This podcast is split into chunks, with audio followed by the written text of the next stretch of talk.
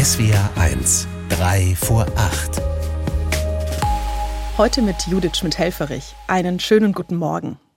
In allen Lebenslagen immer genau wissen, was jetzt das Richtige ist. Das wäre toll.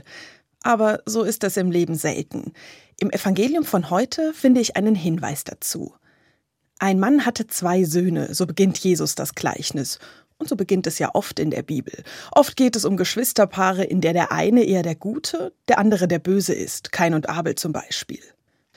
So eindeutig kann man das in dem Gleichnis von heute nicht sagen. Der eine gut, der andere schlecht. Da werden die beiden Söhne vom Vater gebeten, in den Weinberg zu gehen, um bei der Arbeit zu helfen. Der eine sagt zuerst Nein, macht es dann aber doch. Der andere sagt Ja, tut aber letztlich nichts.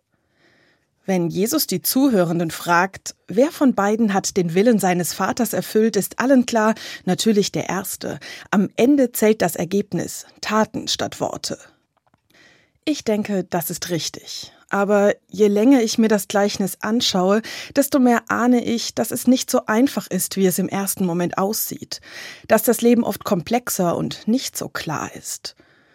Natürlich wäre es super, wenn ich in allen Lebenslagen wüsste, das ist das Richtige, das sage ich und das tue ich. Aber so ist es ja selten. Wie oft weiß ich eigentlich, was gut wäre, aber kann es dann doch nicht einhalten, weil die Zeit fehlt, weil mir anderes wichtiger ist.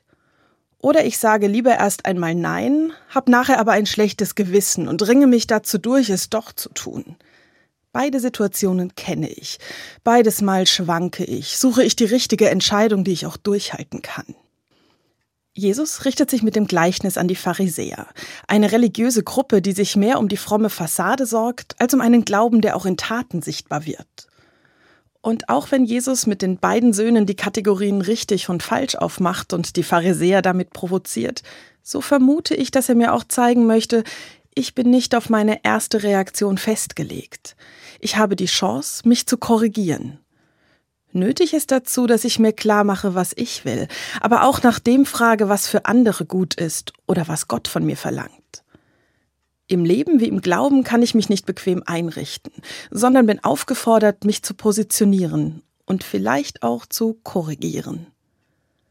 Judith Schmidt-Helferich aus Heidelberg von der Katholischen Kirche.